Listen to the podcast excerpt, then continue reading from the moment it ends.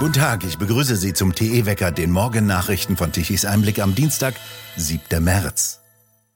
In Heilbronn verurteilte am Montag das Amtsgericht zwei Klimaextremisten der sogenannten letzten Generation zu einer mehrmonatigen Gefängnisstrafe.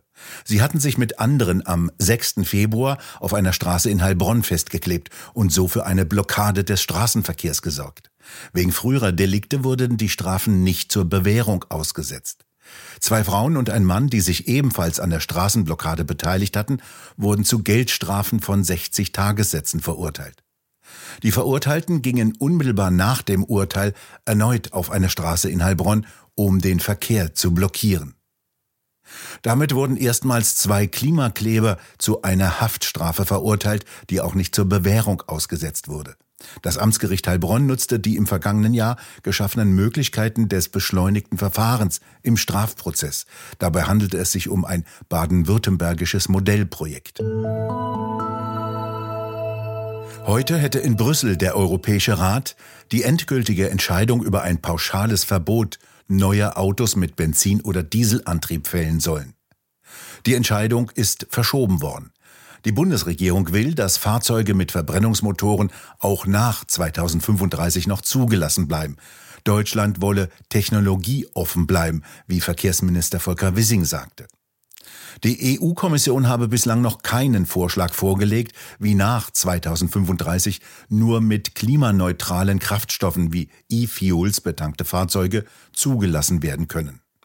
Dies war Teil einer Einigung im Rat der EU-Staaten im Juni 2022, mit der die FDP zu einer Zustimmung innerhalb der Bundesregierung bewegt werden konnte. Auch Italien, Polen und Bulgarien wollen dem Verbrenner aus nicht zustimmen. Zusammen mit Deutschland hätten diese Länder eine Sperrminorität. Audi-Chef Markus Düßmann sieht ein Risiko in der Verzögerung der finalen Abstimmung über das EU-Verbrenner aus. Die Autobranche benötige schnell Planungssicherheit, sagte er. Seine Planungen sind bereits auf einen Fluchtmodus gestellt. Audi plant eine Fabrik für E-Autos in den USA. Dort hat Präsident Biden den Inflation Reduction Act auf den Weg gebracht und will mit 430 Milliarden Dollar Unternehmen anlocken. Auch Tesla verlagert einen Teil der Batterieproduktion, die für das Werk Grünheide bei Berlin vorgesehen war, in die USA. Neben Autozulieferer Schäffler erweitert auch Bosch in den USA seine Produktion. Heute will die britische Regierung neue Regeln zur Bekämpfung der illegalen Migration vorstellen. In der kommenden Woche soll dann der Gesetzentwurf im Parlament behandelt werden. Aufgegriffene Migranten, die illegal in das Vereinigte Königreich einreisen, sollen danach in Gewahrsam genommen und abgeschoben werden können. Ein Asylantrag soll für illegale Bootsmigranten nicht mehr möglich sein. Sie sollen vielmehr so bald wie möglich in ihr Herkunftsland oder ein sicheres Drittland gebracht werden können. Dies gilt ausdrücklich auch für Familien. Die Migranten sollen zudem mit einer unbegrenzt gültigen Einreisesperre versehen werden, also nicht mehr rechtmäßig nach Großbritannien einwandern können.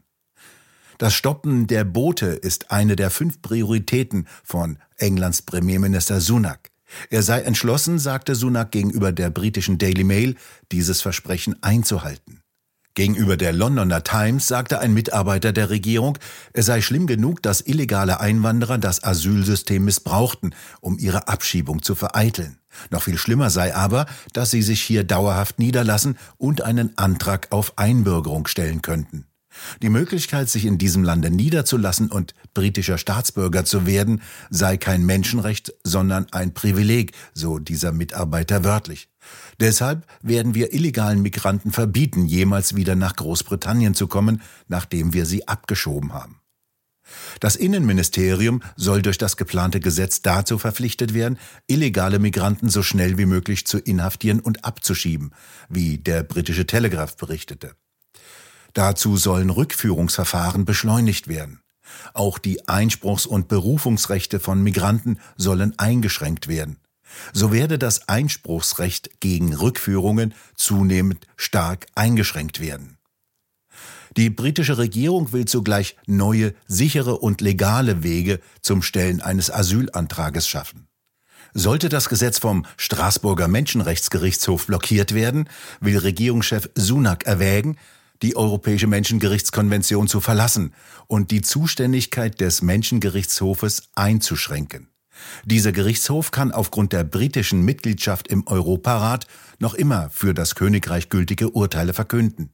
Im vergangenen Juni hatte die einstweilige Verfügung eines einzelnen Straßburger Richters in letzter Minute den geplanten Ausflug abgelehnter oder straffällig gewordener Asylbewerber nach Ruanda verhindert.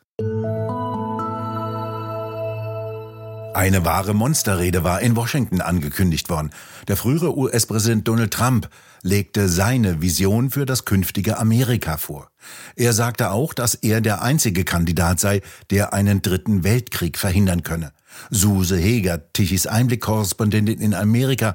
Was hat Donald Trump denn gesagt? Also Trump hielt bei der diesjährigen CPAC, das ist die Veranstaltung der Conservative Political Action Conference, seine, wie er selbst sagte, Monsterrede.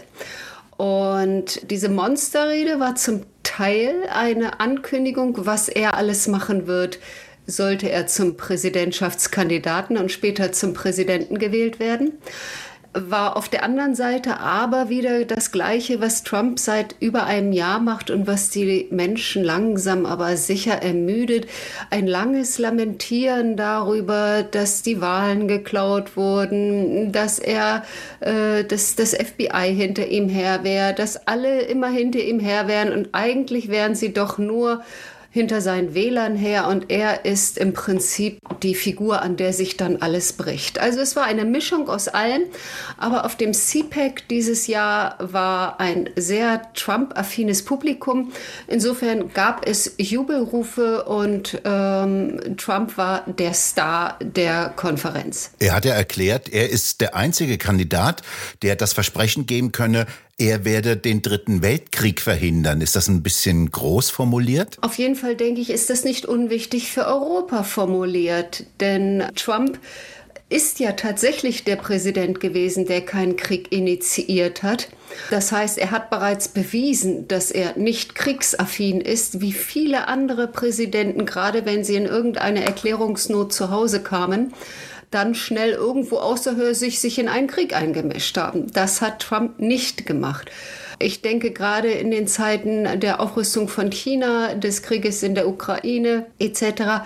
ist das nicht unwichtig, dass jemand explizit im Vorfeld so etwas äußert.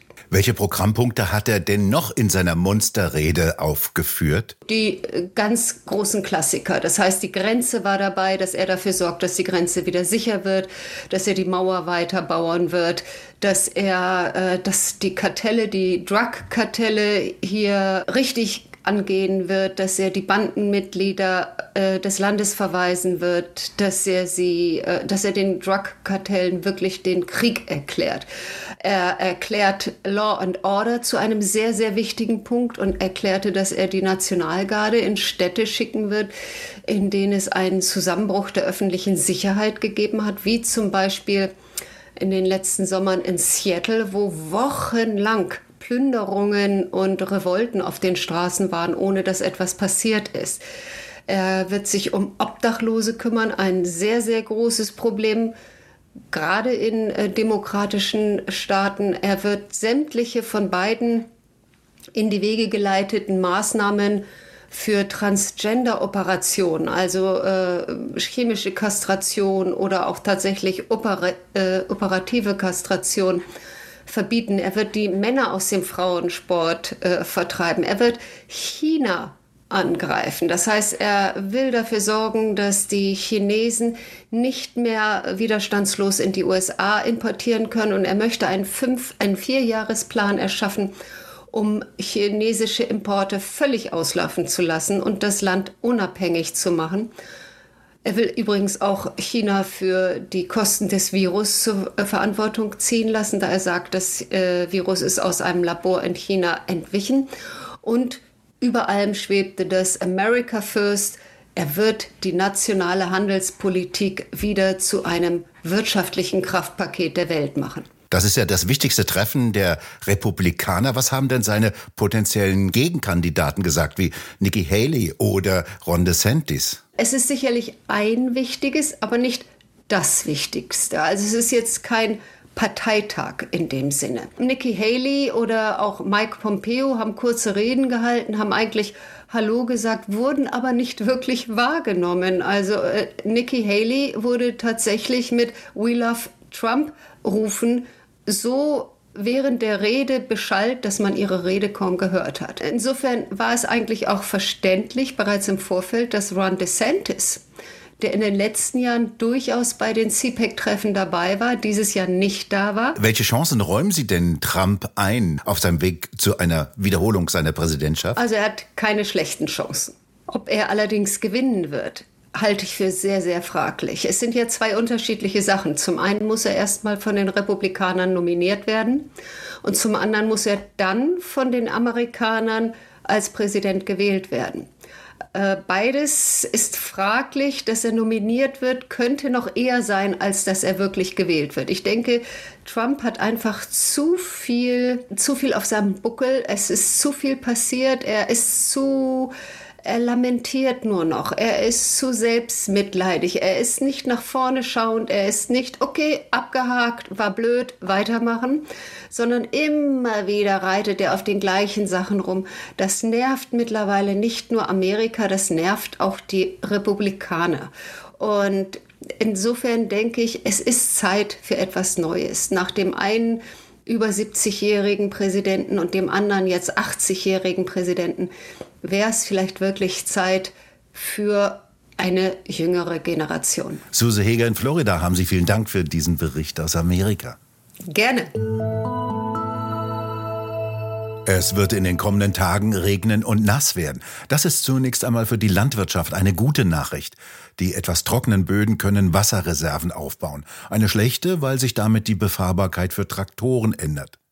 Eine Kaltfront zieht heute von Norden weiter bis zur Landesmitte. Nördlich der Front gibt es heute und in den kommenden Tagen teils kräftige Niederschläge, die bis in den tieferen Lagen als Schnee fallen können. Und in den Mittelgebirgen fällt wieder Schnee. Der Süden dagegen bleibt von Kälte und Schnee weitgehend verschont. Dort ist es heute teilweise bedeckt und noch weitgehend trocken bei Temperaturen um die 6 Grad. Erst morgen und vor allem am Donnerstag bringt dort eine Warmfront Niederschläge, allerdings meist als Regen, nicht als Schnee. Und nun zum Energiewende-Wetterbericht von Tichys Einblick. Gestern Mittag um 12 Uhr benötigte Deutschland nach den Daten von agora-energiewende.de eine elektrische Leistung von 72,4 Gigawatt. Von den Windrädern kamen knappe 5 Gigawatt. Um 12 Uhr mittags lieferten die Photovoltaikanlagen knapp 12 Gigawatt, um 17 Uhr dann nichts mehr. Rund 48 Gigawatt lieferten um 12 Uhr mittags die konventionellen Kraftwerke. Ohne die hätte Deutschland im Dunkeln gesessen. Zum Wochenende ist wieder Wind angesagt. Da könnte es wieder Strom von den 30.000 Windrädern geben, die in der Gegend stehen und eigentlich Deutschland versorgen sollen, wenn es unter anderem nach Bundeswirtschaftsminister Habeck geht. Wir bedanken uns fürs Zuhören. Schön wäre es, wenn Sie uns weiterempfehlen. Weitere aktuelle Nachrichten lesen Sie regelmäßig auf der Webseite tichiseinblick.de und wir hören uns morgen wieder, wenn Sie mögen.